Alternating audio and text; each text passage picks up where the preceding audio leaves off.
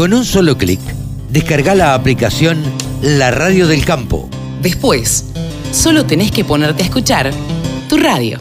Alejandro Longo es director regional del INTA de Santa Fe y estaba acompañando, estuvo hablando en la apertura de estas jornadas del IPCBA. ¿Cómo estás, Marcelo?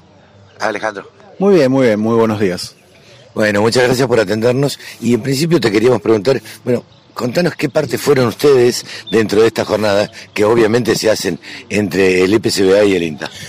Bueno, hay una historia, ¿no? Previa a esta jornada de, interacción entre IPCBA e INTA, digamos, eh, te diría que a nivel nacional y obviamente nosotros a nivel de, Santa Fe, eh, donde venimos trabajando en forma conjunta, digamos, entre instituciones. Eh, nosotros obviamente generando desde la parte de generación y transferencia de tecnología y el IPCBA desde la parte de la promoción del consumo.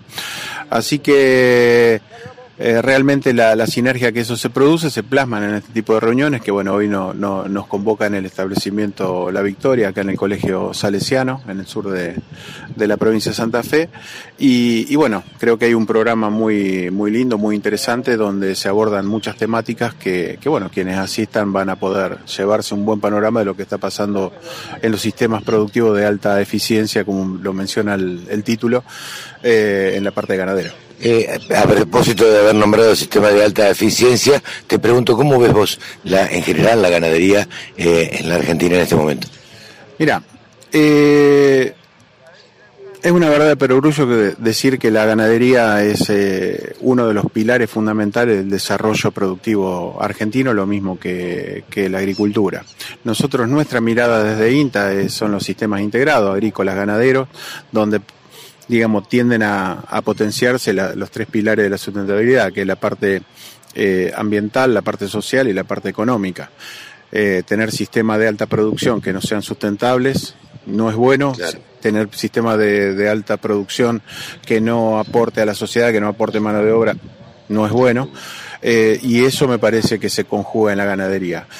Obviamente hay vaivenes eh, macroeconómicos que, nos afectan, eh, pero eh, creemos que desde INTA, por lo menos en la parte que nos toca de, la, de generación y transferencia de conocimiento, creemos que, que hay que apoyar y mucho a este sector para obviamente poder abastecer el mercado interno, pero también salir al mundo. Digo, como lo decía recién el presidente del IPCBA, digo, la torta tiene que ser más grande para poder repartir eh, en, más.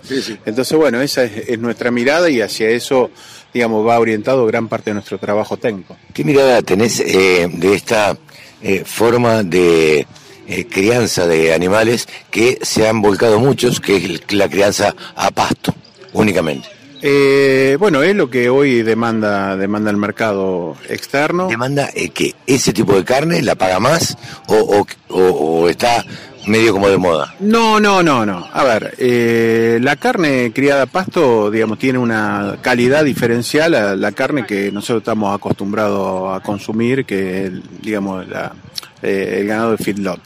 eso en el mundo se busca y mucho y se paga bien. Y hay mercados habilitados para eso. La otra cuestión que tiene la, carne, digamos, eh, criada a pasto es que eh, son animales más pesados, muchos cortes pueden quedar para el mercado interno, abastecer el mercado interno, eso creo que no es menor.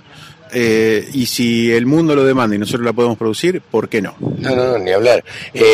ahora, yo noto que es me da la sensación como una moda este último que se ha dado en este último tiempo. ¿Vos lo ves así o ves que viene desde hace mucho?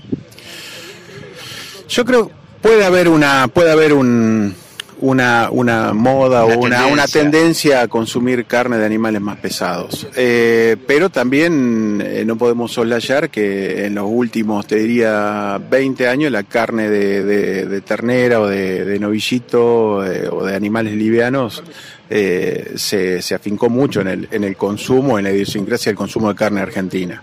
Entonces,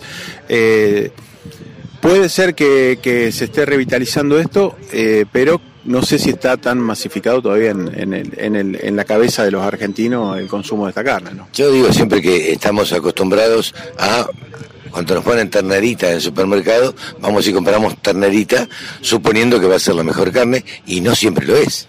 No, no, incluso el sabor de la carne cambia, pero bueno, hay una, hay una cuestión visual también, digamos, cuando uno compara... Claro, de, terneza tal vez un poco, un poco poquito más firme la carne, pero también con el tema de la grasa un poco más amarilla. Bueno, hay costumbres que, que la fuimos perdiendo con el tiempo. Creo que, que eso era lo que había en Argentina hace 40 años atrás. Y bueno, hoy fuimos perdiendo esa mirada. Ahora, la carne que se produce en estos sistemas realmente eh, tiene un sabor muy grande y tiene un consumo muy interesante en el mundo. Y creo que uno de los roles que tiene el IPCBA de, y uno de, las, de los objetivos que tiene el IPCBA de poder posicionar este tipo de carne eh, en, el mundo. ¿no? Sí, sí. Alejandro, muchísimas gracias por este contacto con la Radio del Campo y bueno, nos volveremos a encontrar. Muchas gracias a ustedes. Todas las voces, todas las opiniones. La radiodelcampo.com